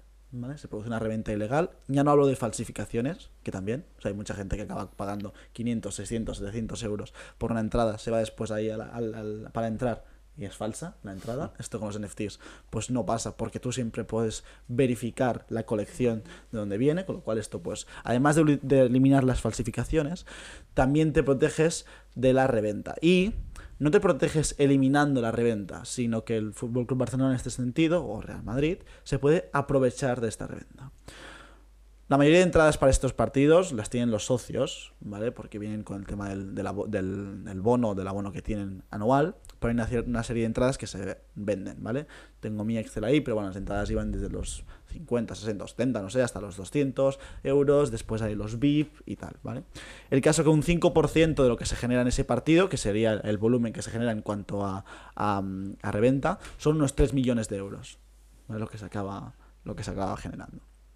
Em, entonces, con la aplicación de los NFTs, em, cuyo coste de implementación desconocemos, pero no tiene que ser muy muy alto, creo, por lo que vimos en Bitcoin tampoco tenía mucho mucho misterio y se podía aplicar más o menos bien, em, se podrían generar en cuanto a royalties entre un 4 y un 10% más de revenue para el Fútbol Club Barcelona, ¿vale? ¿Cómo? Pues yo ya tengo esta, compro esta entrada y no voy a poder ir al partido, la puedo poner en un marketplace donde pues Guillem puede adquirir esta entrada y el Barcelona, que ahora mismo no, no percibía nada porque se la vendía por el mercado negro, no digamos esta entrada a Guillem, pues puede percibir un royalty que puede ir pues desde el 5 hasta el 50% en este, en este caso, ¿vale? Ahí donde- Acabas de hacer muy feliz a un inspector de Hacienda, ¿eh? También, también, también. Es que realmente se percibe, y ahora off topic, ¿eh? pero se perciben las, las blockchains como, em, como evitar, digamos, hacienda, pero es muy fácil. O sea, el día que tú para operar una blockchain tengas que ir con un ID, se acabó. O sea, es que Hacienda, bueno, vamos a poder prescindir de un gasto público im- importante, porque van a hacer falta muchos menos gente persiguiendo, porque la tecnología te va a dar eso, esa, esa utilidad. Entonces ahí también puede ser interesante. Em, pero bueno, lo que os comentaba, esto a, a nivel de flujo pues puede ser muy interesante para el, para el Fútbol Club Barcelona o para cualquier equipo, pero además también me parece muy interesante las líneas de negocio adicionales que se pueden generar con el tema de los NFTs. Vemos constantemente, en el caso de Gary hablamos de Gary porque es el proyecto que seguimos más, ¿eh? Em, em, pero él, por ejemplo, pues dice, ostras, ahora todo el mundo que tenga este NFT, el fin de que viene se puede venir conmigo a Texas a jugar a este juego. Y, y es algo muy fácil de verificar. Todo el mundo que tenga este personaje con este fondo, lo que sea. Se puede jugar muchísimo. Y esto también tiene mucho sentido en el mundo del fútbol, donde se generan momentos y emociones realmente históricas en un Barça Madrid. Todo el mundo recuerda que le gusta el fútbol, el 5-0, digamos, la manita que le metió Guardiola a Mourinho, eh, os recuerda el 2-6 en el, en el Bernabéu. Ostras, pues el yo estuve ahí tiene un peso importante, pero que tú te puedas llevar de recuerdo el eh, tener un gol, digamos, de ese de recuerdo, digamos, de ese, de ese espectáculo, eh, pues puede ser muy interesante, o que con los NFTs pues tú tengas cierto acceso a, em, a ciertas partes del estadio, o también la perduración en el tiempo del valor del NFT. Es decir, imaginaros que el Fútbol Club Barcelona dice, vale, em, hago una colaboración con Pepsi, ahora voy a hacer unas entradas que el diseño va a estar patrocinado por Pepsi y todo el mundo que tenga a final de año, bueno, la, la temporada que viene, todo el mundo que tenga 10 NFTs del año pasado de esa colección tiene Pepsi ilimitada dentro del Camp Nou, por ejemplo, cuando venga a ver los, los partidos. Es algo muy fácil de verificar con, con blockchain y te permite em, generar valor a largo plazo, porque es- estas entradas que pues, podían perder cierto valor, siguen teniendo valor. Igual que lo tiene, por ejemplo, la entrada que tuvimos en, en Beacon, en Minneapolis, antes de irnos, dice en una charla con Snoop Dogg, Gary dice, oye, en octubre vamos a sacar un, un- un proyecto con, con Snoop Dogg y la entrada para este proyecto va a ser esta misma entrada que tenéis para el, o sea, para poder participar de ese proyecto necesitaréis este NFT. Pues esa entrada que podía pasar a valer cero, ya no vale cero, porque hay una, hay un, hay algo detrás. En este caso, no soy de todo partidario porque es otro NFT, otro NFT, o sea que puede generar un, círculo, digamos, pero sí que se puede dar estos hints ¿no? de utilidad en el mundo real, pues el tema de la- del Pepsi o yo que sé, pues quien tenga 10 NFTs de esto, em, de esta de esta nueva de, esta- de estas entradas que hemos hecho release junto con Spotify, tiene Spotify Premium durante mientras mantenga esos NFTs en cartera. Tú imagi- imaginaos el volumen que puede, puede tener si esos NFTs que hubiesen pasado a valer cero, ahora tienen valor de Spotify ilimitado en el tiempo. Spotify Premium, que cuesta, no sé, son 0,99, 3 euros al mes. Quiero decir que la tecnología aquí sí le da este punto de poder verificar mucho más fácil y, y le da este punto de generación de negocio adicional que crea un mercado que es totalmente nuevo. O sea, no es, ya no es digitali- digitalización de un mercado y todo lo que no se vendía en el mundo real, por ejemplo. Todo el, todo el vino que no se vendía en el mundo real ahora se vende en el mundo digital, pero es vino. O sea, no, no, no se vende, no se vende por duplicado. Aquí sí que se genera un nuevo mercado que no existía. Y esto me parece interesante porque apoya el crecimiento de la economía, o sea, realmente genera nuevo mercado. Y eso me parece interesante desde un punto de vista de en líneas de negocio adicionales y como os comentaba también a, a nivel de aplicación y utilidad de los NFTs en materia de seguridad, ¿no? que permite que se acaben las entradas falsas y puede permitir también tener un control, los más forofos del Barça recordarán el partido del Barcelona contra la Eintracht Frankfurt este año, donde había 50.000 alemanes en el Camp Nou. em, o sea, literalmente había más afición alemana que no em, catalana. Y esto se puede solucionar con los NFTs a nivel de control de qué NFTs se pueden poner a la venta o no, porque se pueden poner como intransferibles en los NFTs. Tú puedes categorizar un NFT para que no se pueda transferir. Entonces el Barcelona puede decir, no, no, 70.000 NFTs no se pueden transferir. Ya te aseguras de que esos NFTs, bueno, alguien puede utilizar tu NFT, pero tendrás que dar las, tus claves. A ver a quién les confías las claves. No es lo mismo que dar un papelito y lo vendes en la reventa ilegal. No, no. Tienes que dar tus claves. Entonces, creo que hay un que hay mucha incertidumbre y hay muchas cosas que, que analizar, pero me parece un caso de, de utilidad que puede ser bastante interesante em, y que veremos cómo evolucionará en, en los próximos tiempos. Em, acabo con las implicaciones sociales. Vi, vi durante este tiempo estuve leyendo no hay mucho, mucho contenido. O sea, yo tuve muchos problemas para hacer el trabajo final de grado en el sentido de que normalmente puedes apoyar, o sea, o es algo a nivel de ingeniería, ¿no? Que haces algo, algún ejemplo práctico, que no era el caso, em, o te basas en research previa que pueda haber.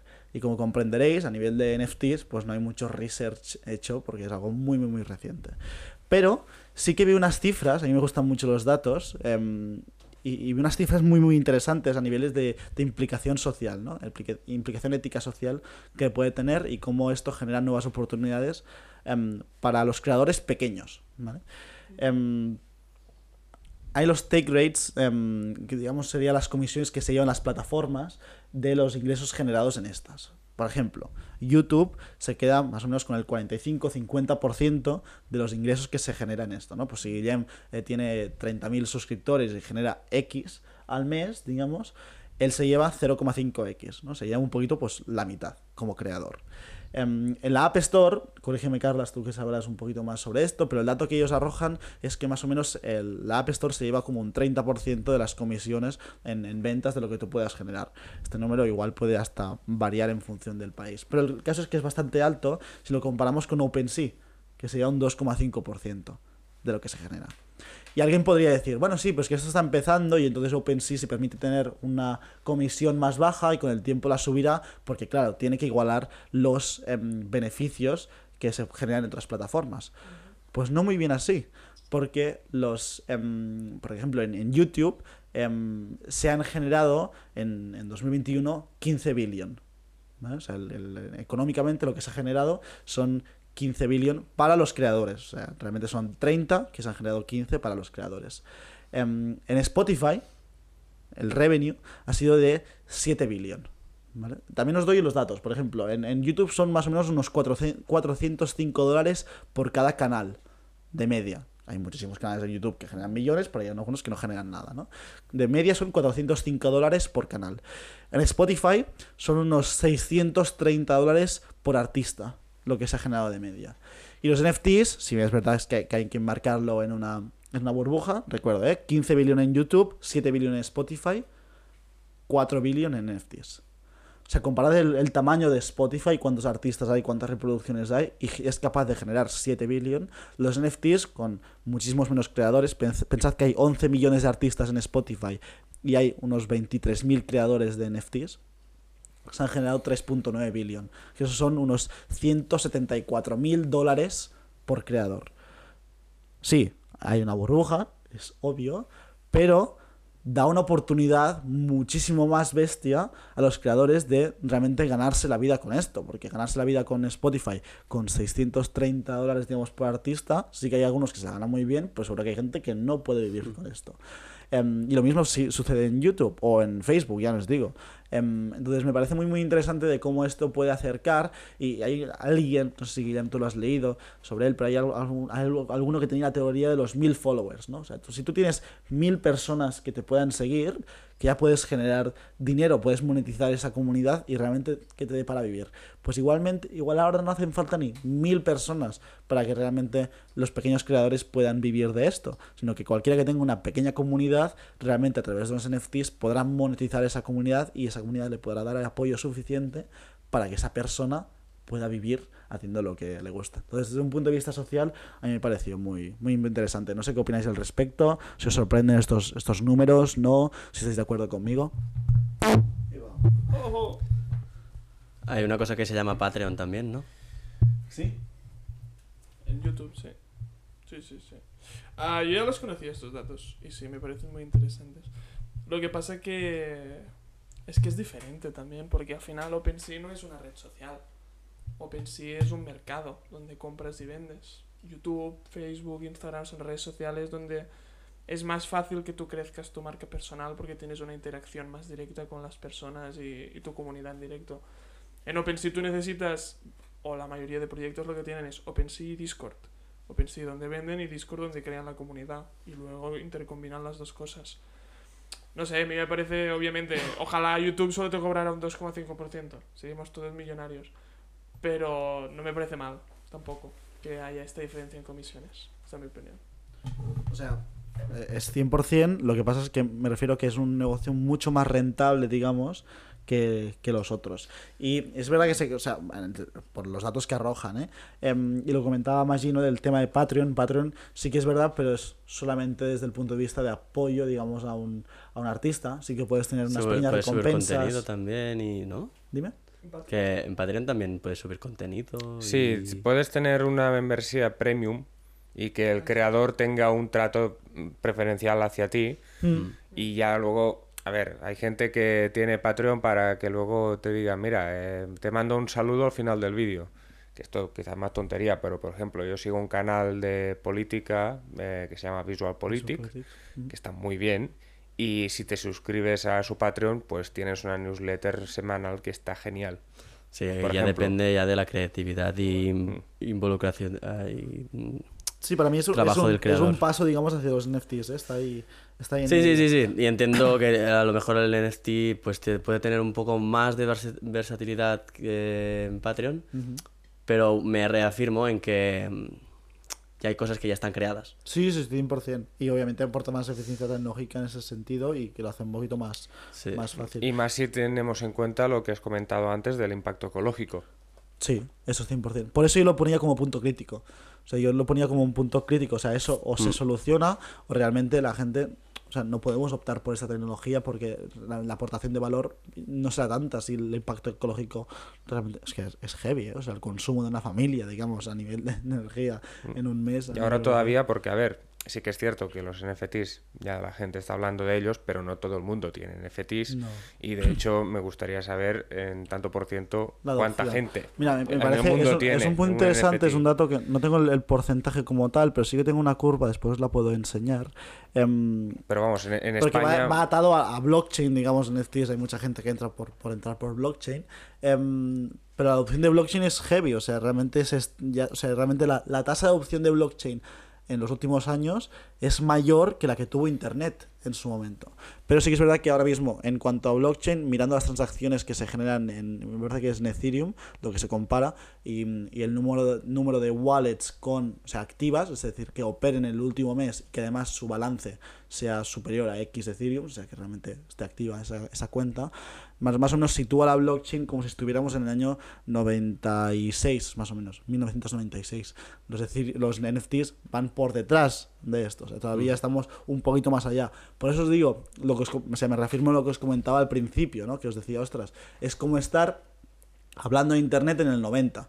¿No? Y dices, ostras, realmente pensar en cuando tú tienes un disco duro que es como un metro, un metro por un metro, pensar en lo que puede llegar a ser internet y que realmente pues lo tenemos todos em, al alcance de la mano, pues es, es difícil. Y, y obviamente en ese momento se- también se decía, oye, esto no es escalable. Yo no puedo montar que todo el mundo, pretender que todo el mundo tenga un disco duro de un, de, de- de un metro em, cúbico, digamos, en, en casa. O sea, es, es imposible. Entonces, em, sí, eh, obviamente ahora mismo es insostenible, em, pero yo confío que, que puede haber una evolución tecnológica que permita la adopción masiva de esta, de esta tecnología y sobre todo que la gente pues, se ponga creativa. O sea, hay, hay proyectos creativos. Hay un chico, Vittorio Malatesta, que es el de Wall Street of Wolverine, cuyos ideales políticos no comparto en general, pero sí que tiene un proyecto que es el de Mr. Crypto. Y, ostras, ya está creando, por ejemplo, pues oye, pues quien tenga este, este NFT tiene acceso a ropa, o sea, poder comprar ropa de mi marca exclusiva solo para los que tengan los NFTs. Em, quien tenga este NFT les será, será también la entrada para entrar en esta discoteca que cerramos este día y son solo los holders de este estos NFTs que pueden entrar en la discoteca. Em, ostras, es que este tío además está incentivado a crear esto. Porque es que contra, o sea, el Patreon lo que tiene es que tiene un precio fijo y todo el mundo pues es, lineal, ¿no? Lo que tú tienes, pues la gente pues va pagando, va pagando y puedes atraer a más gente, todo el mundo puede entrar, pero es que con los NFTs no, hay un supply limitado de 2000 y si tú generas valor, generas valor, generas valor, más gente quiere entrar. Y además el artista está totalmente incentivado porque es que se lleva royalties por cada venta que se produce. Entonces, em, para mí es donde está el límite, no sé hasta qué punto se puede aportar valor, pero por primera vez en la historia las personas son empresas, desde el punto de vista que están incentivados a aportar valor y aportar valor para poder generar más, más revenue. Y a mí esto me parece pues una revolución interesante que va más allá de lo que tenemos, que sí, que puede ir en la línea y puede ser una evolución, pero me parece interesante que uno pueda explotar. De hecho, la última frase que tengo del trabajo era As society evolves, business models evolve.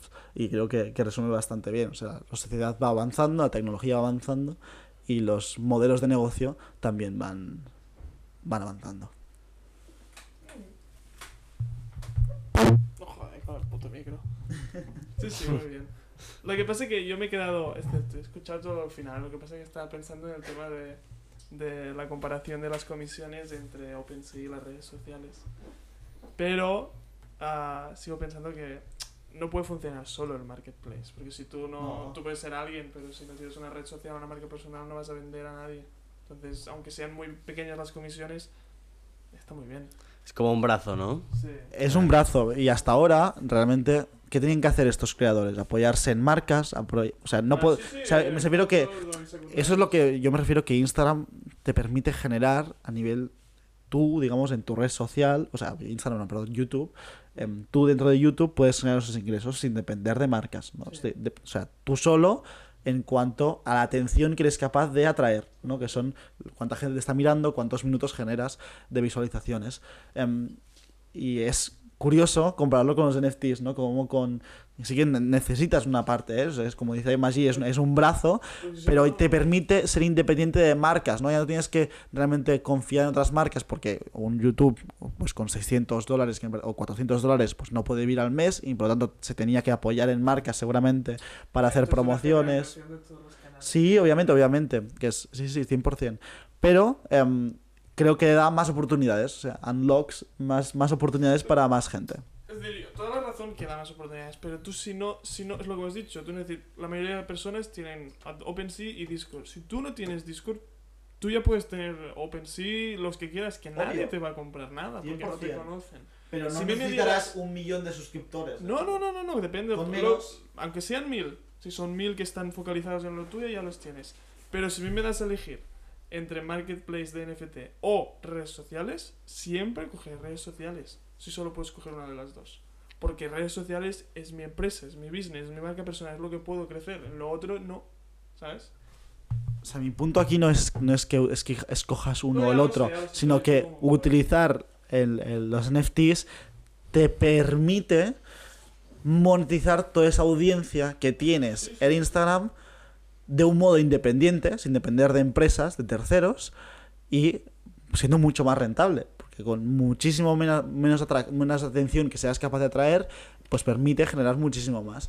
Y esto no es solo para que los grandes puedan generar mucho más, que sí, y me parece fantástico, sino que esos pequeños que ahora mismo tenían pues mil, dos mil suscriptores en YouTube, que sinceramente no te da para vivir, mil, doscientos mil suscriptores no vives, ni, ni con 20.000 igual tampoco, pues ostras, solo que un 10% esté interesado en lo que tú seas capaz de aportar a tu comunidad, que sigue existiendo, no digo que la gente ahora suba posts en OpenSea, no, no estoy diciendo esto, pero que para monetizar la audiencia es mucho más eficiente y rentable hacerlo y e independiente, que al final mucha gente es lo que busca, no tener que, que refiarse de marcas, em, ostras, en, en los NFTs. Y me parece a nivel de- de implicaciones sociales que generan mucha más oportunidad, digamos, para todo el mundo. O sea, ya no necesitas, el- la barrera de entrada es muchísimo menor.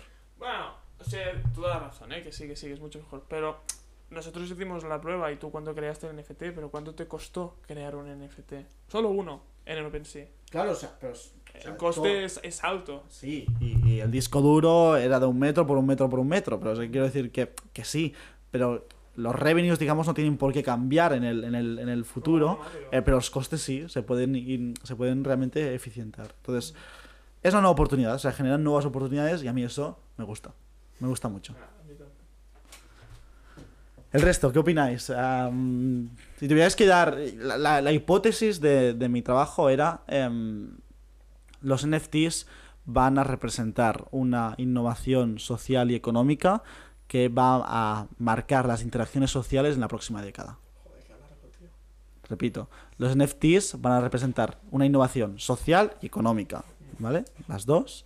En, eh, en el campo de las interacciones digitales, ¿vale? Porque los NFTs en el mundo real como tal pues no existen, son el mundo digital, por tanto campo in- digital, interacciones digitales, en la próxima década. Eso es lo que yo... O sea, la hipótesis de la que parto. Después hay casos de uso, lo que comentábamos, ¿eh? el ticketing, y te.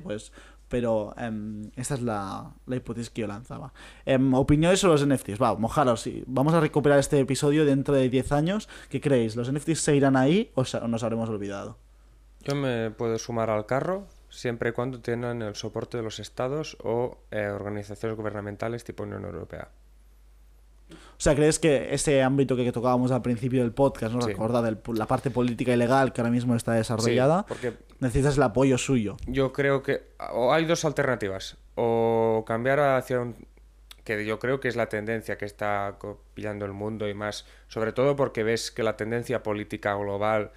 O sea, ahora mismo básicamente hay dos tendencias, las tendencias nacionalistas eh, de estados y autárquicas y las tendencias del tipo liberales. eh, ayer lo estábamos hablando. Entonces, si tiramos por las tendencias liberales en las cuales los estados, en principio y de forma ideal, eh, la política debería hacer que tengan menos poder y pasaría a un poder más corpora- corporativista, ahí sí que le veo un futuro y ahí sí que veo que los NFTs pueden tener amplio rango de acción. Pero todos sabemos cómo funcionan los estados. Los estados son muy conservadores e innovar no es lo suyo. Entonces, en el caso de que los estados empiezan a tener eh, más importancia, y sobre todo después, por ejemplo, de la guerra de Ucrania, donde organizaciones gubernamentales como mm, la Unión Europea o la OTAN han in- incrementado un montón su influencia, deberíamos verlo. Deberíamos verlo porque yo no tengo muy claro de que esta gente se sume. Y es indispensable que esta gente se ¿Hay sume para que el mercado... ¿Crees que sea, ¿Les interesa esto a ellos o no les interesa? Creo que es una buena oportunidad, pero también creo de que las cosas de Palacio van despacio. Esta es una frase Sí, que lleva muchos años. Y la, y la burocracia es una mierda. Los NFT sería una solución burocrática genial, si te lo paras a pensar. Desde el punto de vista tanto de qué posee uno, hasta cuándo tiene que tributar, que es la cosa más importante para un Estado, de que sus ciudadanos y sus empresas tributen. Y eso es lo que me no, refiero. O sea, yo creo que esta generación de nuevo mercado trae muchísimo Pero- más a, a las arcas del Estado. Y estoy de acuerdo, pero creo que la, la duda está aquí si es si los estados son capaces de asimilar esta revolución tecnológica. Yo creo que esto, lo el punto claro. clave va a ser el... ¿La gente va a circular por la blockchain con un ID o no? O sea, ¿realmente va a llevar su DNI cuando interaccione dentro de la blockchain? ¿Sí o no? Em, Es que yo est- estoy diciendo esto y voy mirando de rojo Maggi. Sí, Maggi porque digo, quiero, quiero que me, de- que me diga lo suyo. es un, es un CryptoPunk No. personalizado. O sea, Y- realmente y- es- pero es que, es, que enti- es que entiendo muy bien sus preocupaciones porque evidentemente todo esto implica de que gran parte de lo que tú puedas tener en un entorno virtual automáticamente pasa a tener eh, control dentro de las arcas del Estado. Y entiendo Pero- que por un anarcocapitalista esto esto, es- es, exacto. tirarse de los pelos. Pero por eso yo creo que, o sea, por eso quiero desvincular los NFTs del blockchain. O sea, son cosas distintas. O sea, yo no, no creo, o sea, yo no quiero, sí, porque blockchain en el sentido de te da el tema de la propiedad, de la gestión de la propiedad, pero todas las tendencias em, anárquicas de blockchain donde em, se quiere el anonimato y se quiere em, descentralizar el control, ¿no? Y, y- y ser más independiente em, a nivel ya no, no solo interacciones, sino también del Estado. Esto en los NFTs no tiene por qué ser así. O sea, se puede, se puede estar dentro de una blockchain que esté completamente controlada desde un punto de vista gubernamental. Obviamente esto no va a ser así. em, o sea, habrá intereses en contra de eso en esos NFTs donde se genera muchísimo dinero, ¿no? En un board day, pues la gente va a querer pues intentar evitar pagar impuestos. Igual que se quieren evitar, las grandes empresas también pues minimizan el pago de, de impuesto tanto como pueden. Pero en, en un mundo donde los NFTs, repito, dejan, dejen de ser eso de millones, millones, millones, sino que pasen a ser, algo mucho más pequeño, va a ser parte de la generación de ingresos como ahora mismo lo son parte pues una peluquería o cualquier otro negocio. Va a ser un modelo más de negocio. Y por eso yo creo que tiene que ir aparte de blockchain, o sea, se apoya en blockchain, pero puede haber ciertas blockchains donde tú, para interactuar con esa blockchain, tengas que utilizar un, ID. Y repito, creo que esto va aparte de, mm, de Bitcoin, Ethereum, igualmente no, no, tengo el conocimiento suficiente para ver si esto se podría dar en una blockchain creada por una Unión Europea, con una moneda virtual como pudiese ser el euro digital y más centralizada, no lo sé pero em, creo que tenemos que desvincular, se puede desvincular una cosa de la otra. Y por eso creo que los, por ejemplo, los estados podrían estar interesados en los NFTs, pero no las criptomonedas. Esta es mi teoría, esa es mi tesis. Esta es buena tesis. Yo, yo, me sumo a esta, ¿eh? Yo me sumo a esta porque entiendo que los estados, el hecho de las criptomonedas para ellos ha sido un jaque. No les ha gustado. Pero la, el hecho de tener una identidad digital, el hecho de poder digitalizar todos, todas estas... Bueno, todo esto en NFTs, yo sí que le veo cierto interés a nivel estados. Eh, después, em, evidentemente, ahí podemos hablar porque evidentemente también hay, hay una cuestión de datos, de privacidad, de todo lo que uno quiera, ¿no? Pero en cualquier caso sí que em, mi duda viene de que esto quizá lo puedo ver si hay iniciativa privada detrás que quiera apostar por ello no veo los estados eh, diciendo, hombre, mira, me voy a sumir al carro de los NFTs que he escuchado el podcast de Explota tus 20. No, y tampoco creo que... Pedro, hazlo. Eh, podcast 101, Úrsula von der Leyen. Y que venga aquí a decirnos qué quiere hacerle. Hoy tenemos una invitada de lujo. A mí me parece interesante. ¿no? más hasta los NFTs dentro de 10 años o no? Clarísimamente que sí. ¿En qué formato? No lo sé, pero seguro que sí y los smart contracts y la blockchain, porque es algo que, que funciona y que necesitamos. Sobre todo personas como Maggi a nivel de identidad y todo esto es bastante fundamental. Un DNI NFT.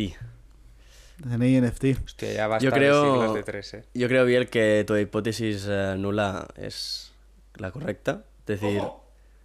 ¡Ojo! ¿Es correcta? Es decir, sí, van a estar, seguro. Ah, vale, no. Eh, sí, porque la alternativa es no, ¿no? Claro, sí, o sea. La hipótesis nula es correcta y... Bueno, correcta. Creo que será la correcta. O sea, ¿tú crees que será así? Sí. Y mm, no, será interesante verlo, eh, qué implementaciones hay. Seguro que a nivel burocrático también podría marcar un boom.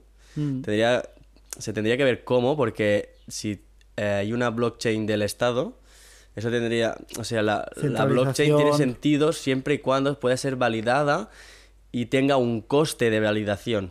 Es decir, si hay un servidor central del Estado que es el que valida y crea los bloques, se pierde el concepto esto de blockchain. Es un, es un honeypot para cualquier hacker y es una falta de veracidad para los ciudadanos.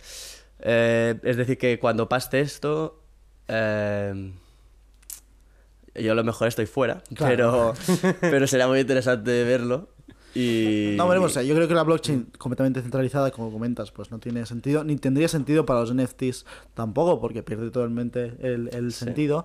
Pero em, sí que una blockchain donde el Estado...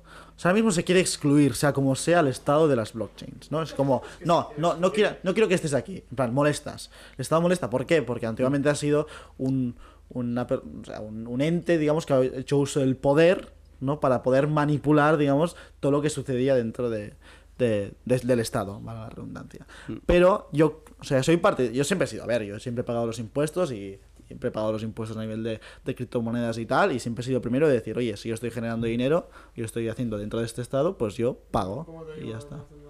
Bien, hemos tenido que pagar bastante, la verdad.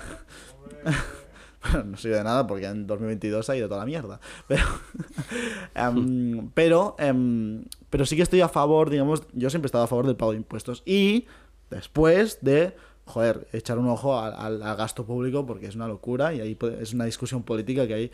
es que esto podría reducir gasto público.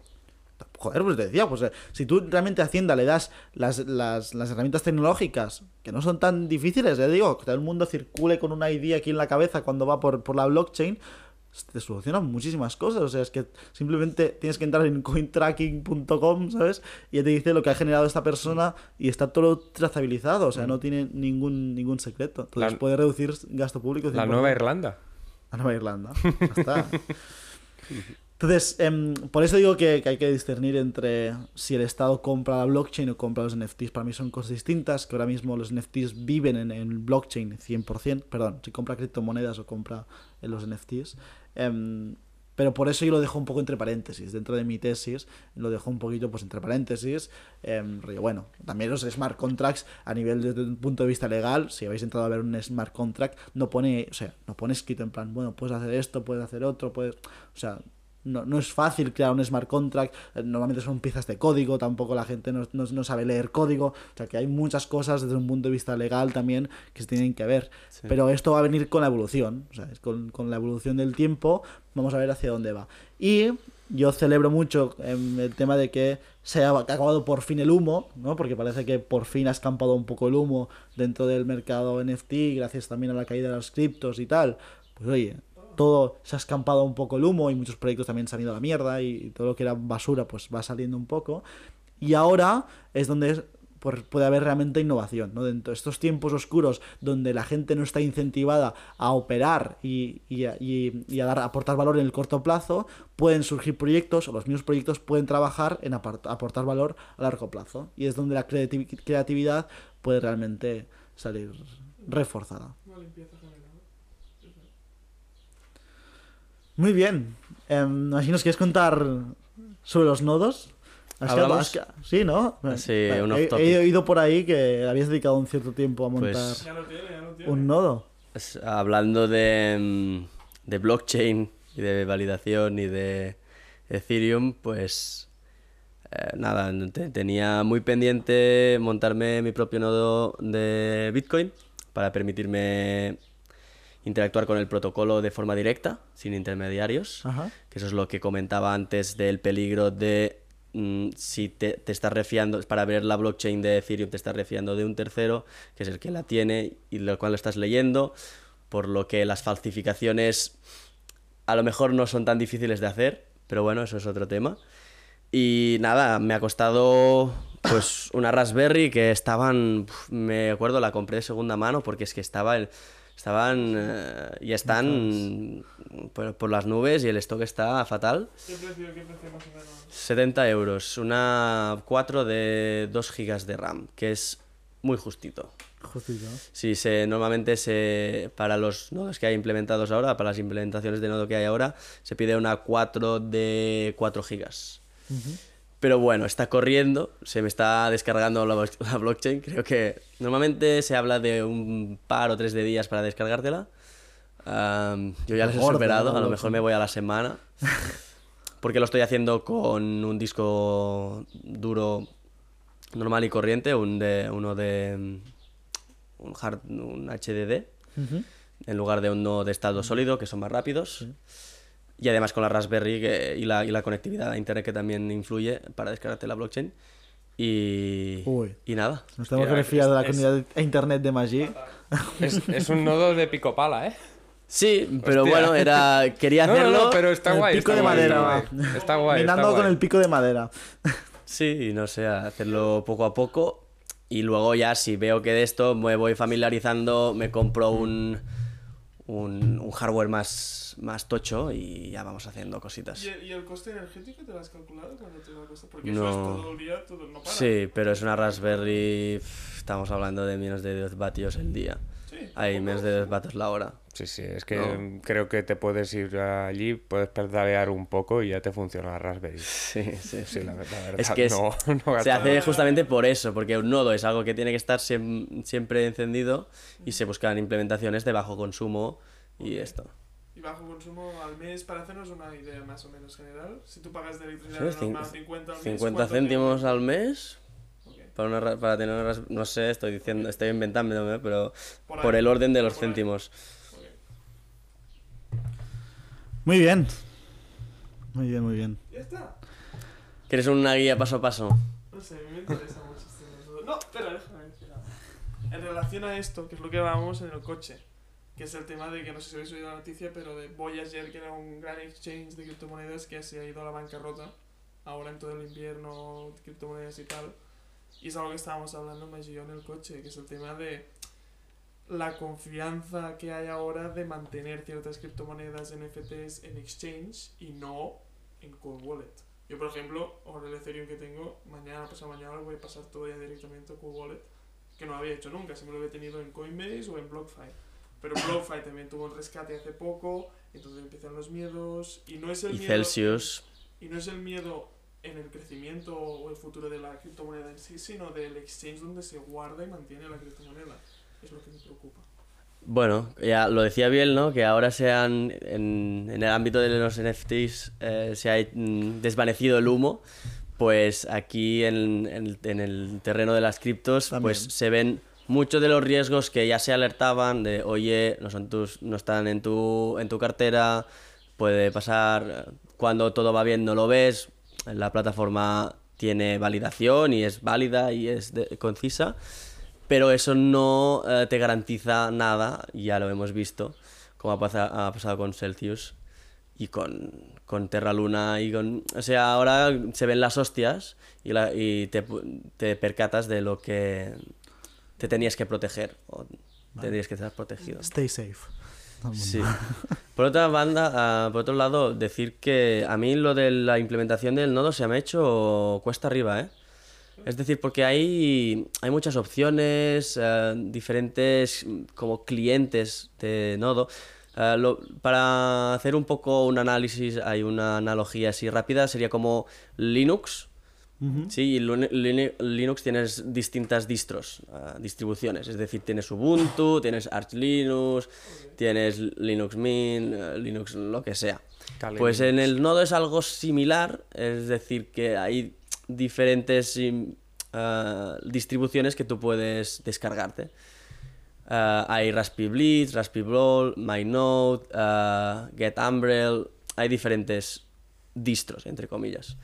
Y se me ha hecho un poco cuesta arriba entender y, y saber cuál era la que me tenía que descargar y por qué esta y por qué no la otra. Ah, me han faltado como comparativas de entre, entre los distintos nodos. No sé si es porque no, no he indagado más, no he encontrado. Había falta de información respecto. Sí, además, em, ah, que, eh, para mi hardware, ¿qué, qué sería la más conveniente? ¿Qué no? Am, tenía miedo de coger algo muy ah, friendly y que me diera pocas opciones de, de implementación. Pero visto lo visto y las tareas que he tenido el último mes y cómo he ido, eh, he decidido ir por el recto de mm, coger la, la más friendly, la, la que más eh, encontraba que era como más eh, Mac, ¿no? Más, más, eh, no sé, intuitiva, para decirlo de alguna manera, que no eran, que era más eh, visual, no línea de códigos, ¿sí? Porque hay mm, algunas que son de línea de códigos. Y nada, le he, instala- le he instalado y muy contento de, de la decisión de ir por lo simple, por lo fácil y luego ya pues vamos, vamos Lo familiarizándonos. simple siempre vencerá. Esto es siempre así y para llegar también a una adopción masiva también es el Sí. camino el camino a, a seguir. Ujú. Esto. Y nada, pues eh, si eso ya haría un, un pod o algo para quien esté interesado y no tenga que pasar eh, lo que toda la ¿va, va a anunciar su nuevo podcast en directo. ¡Ojo! Soberanía. Bueno, si hay interés, sí, si no, me centraré en otras cosas. creación De esto, pero soy mejor que hicieras un vídeo enseñando. Claro, claro, tiene que grabarse. acá. Sí, la- el tema visual me he percatado de que para estas cosas Claro. ayudan un poco. Es importante. La verdad. Pero una máscara de Es Anonymous que y ya está. Toda la información que he dado, eh, que he encontrado, bueno, que de la que he bebido es de podcast y tal, y cuando te lo explican, pero no lo ves, se hace un poco arduo. Porque te das, yo digo, vale, la Raspberry, pero ¿cómo miras? ¿Cómo, cómo, ¿Qué pantalla utilizas para mirar lo que.? No, Lo- y no, no, resulta que tú te conectas a, por URL a través de tu navegador con la Raspberry y Ah. entonces allí ves todo lo que está pasando. Pero claro, para mí esto. Se lo como- salta, no te lo dice, ¿Qué- no lo qué- ves y- Sí, exacto. ¿Qué, cómo, tipo cómo de magia con la? Raspberry? Porque son cables, no hay ninguna pantallita para ver lo que está pasando. ¿Qué, qué, qué hago? Y no, no, es, la interacción es así, a través de URL. Sí. Y nada. Estaría guay un vídeo. Me puede que dentro de unos años. Igual un día. Mientras tanto, puedes utilizar el mío. Muy bien. Pues este ha sido nuestro episo- episodio número 100. Em, yo anuncié que iba, a- este iba a ser mi último episodio. Em, se dan varios, o sea, varias razones. En mi caso me mudo, me mudo a Madrid. eh, voy a tener mi trabajo, como comentamos en el episodio 30 y pico, creo que yo quería hacer consultoría estratégica, pues eso va a suceder y, y van a ser muchas, muchas horas y por un tema de prioridades pues tengo que dejar em, de, de- de producir el podcast. Queda también en vuestras manos. Yo he lanzado la pregunta al aire y, El y nadie, nadie, nadie ha respondido. No, no el relevo, porque ya sois parte del Yo podcast. ya lo he también. dicho, vamos a hacer ASMR. No- Carlas propone hacer un podcast de ASMR, Mashi quiere hacer un podcast únicamente y exclusiva, un podcast anárquico, criptoanárquico, em, para convencer y atraer al máximo número de personas posibles hacia su nueva ideología. No, si tiene un podcast Em, que era. Es, es Cipher, ¿no? El de los podcasts. Ah, no, pero de- él está diciendo como que la banda de rock se diluye y cada uno va a hacer de cantautor, Ah. ¿no? One Direction se separa. y- Gui- Guillem está pensando en, en hacer podcast inmobiliario. Yo Y, no em, entonces. Pero bueno, yo os quería agradecer em, estos dos años y medio, dos años y algo que hemos estado creando podcast. Empezamos este podcast una semana antes de que explotara todo el tema del COVID. No, no somos post-COVID, sino somos pre-COVID. O sea, antes de que existiera el COVID o tuviéramos conciencia de lo que iba a ser, ya queríamos crear un podcast. Eh, y recuerdo los primeros, yo tumbado en mi cama, ahí confinados todos, eh, hablando de fondos indexados en el, en el podcast número 2. Os recuerdo el podcast en que invitamos por primera vez a, a Roger y Carlas y como decidimos, oye, pues se van a quedar, va, estáis invitados a seguir con, el podcast, Roger yéndose, a- yéndose a Tenerife, después a Dubai se hemos pasado por mucho eh, y creo que hemos aprendido, al menos hablo por mi parte, creo que he aprendido muchísimo de, todos vosotros, creo que cada uno ha aportado su granito de arena y su conocimiento clave al podcast, que ha ido evolucionando también. Al principio empezaba con mucha, mucha estructura, después ha pasado a ser algo mucho más natural. Eh, me ha gustado también em, que no tuviésemos, o sea, no nos obs- obsesionáramos con las cifras, o sea, nunca nos pusimos a ver cuánta gente nos veía los, los podcasts, em, sino que lo utilizamos justo para lo que queríamos, que era aprender a comunicar em, más y mejor, que es lo que se quería buscar y, y- y en mi punto, con, o sea, de mi parte también era aprender más y mejor también de otras, otras fuentes. Así que por mi parte quería felicitar a todos los componentes de, del equipo y daros las gracias por estos dos añitos. ¡Bravo! Oh, el, el fin. Lo que pasa es que un aplauso de tres personas es bastante triste, bro. Bueno, luego bueno. bien lo edita y pone... Sí, luego ponemos eh, ahí un montón de, de aplausos. Pues nada, si nada tiene más que añadir, me gustaría agradecer Sí, también a... sí, yo estaba esperando Ah. la intervención de Guillermo. Yo no. Más, Guillem no tiene nada. nada. No, yo... Guillem solo- ha respondido con un más uno. Ya está. Plus one. Yo quería agradecer a, a Guillem por descubrir este formato, a, a todos por continuarlo, por seguir, por eh, dejar el espacio pertinente, el material, etc. La paciencia. Y a mí la verdad es que me ha enamorado este formato, de hecho me he convertido en un arduo consumidor de este formato. Y a lo mejor, pues sí, a mí me gustaría, ya lo he comentado en varias ocasiones, utilizarlo para, para divulgar something que me apetezca y veremos eh, si en el No creo que en el formato de explota, pero, pero bueno, se podría siempre hacer un reencuentro, un, Veremos. un de esto. Así que, por mi parte, nada más. Carlas, algo que añadir. Que muchísimas gracias poder discutirme con vosotros. La verdad, no, de lo, lo digo en serio. O sea, he aprendido un montón no solo de, de- de- desde finanzas hasta criptomonedas, hasta mil historias que han sido súper, súper, súper interesantes, de verdad. O sea, yo venía aquí con la mente de decir, voy a aprender algo hoy.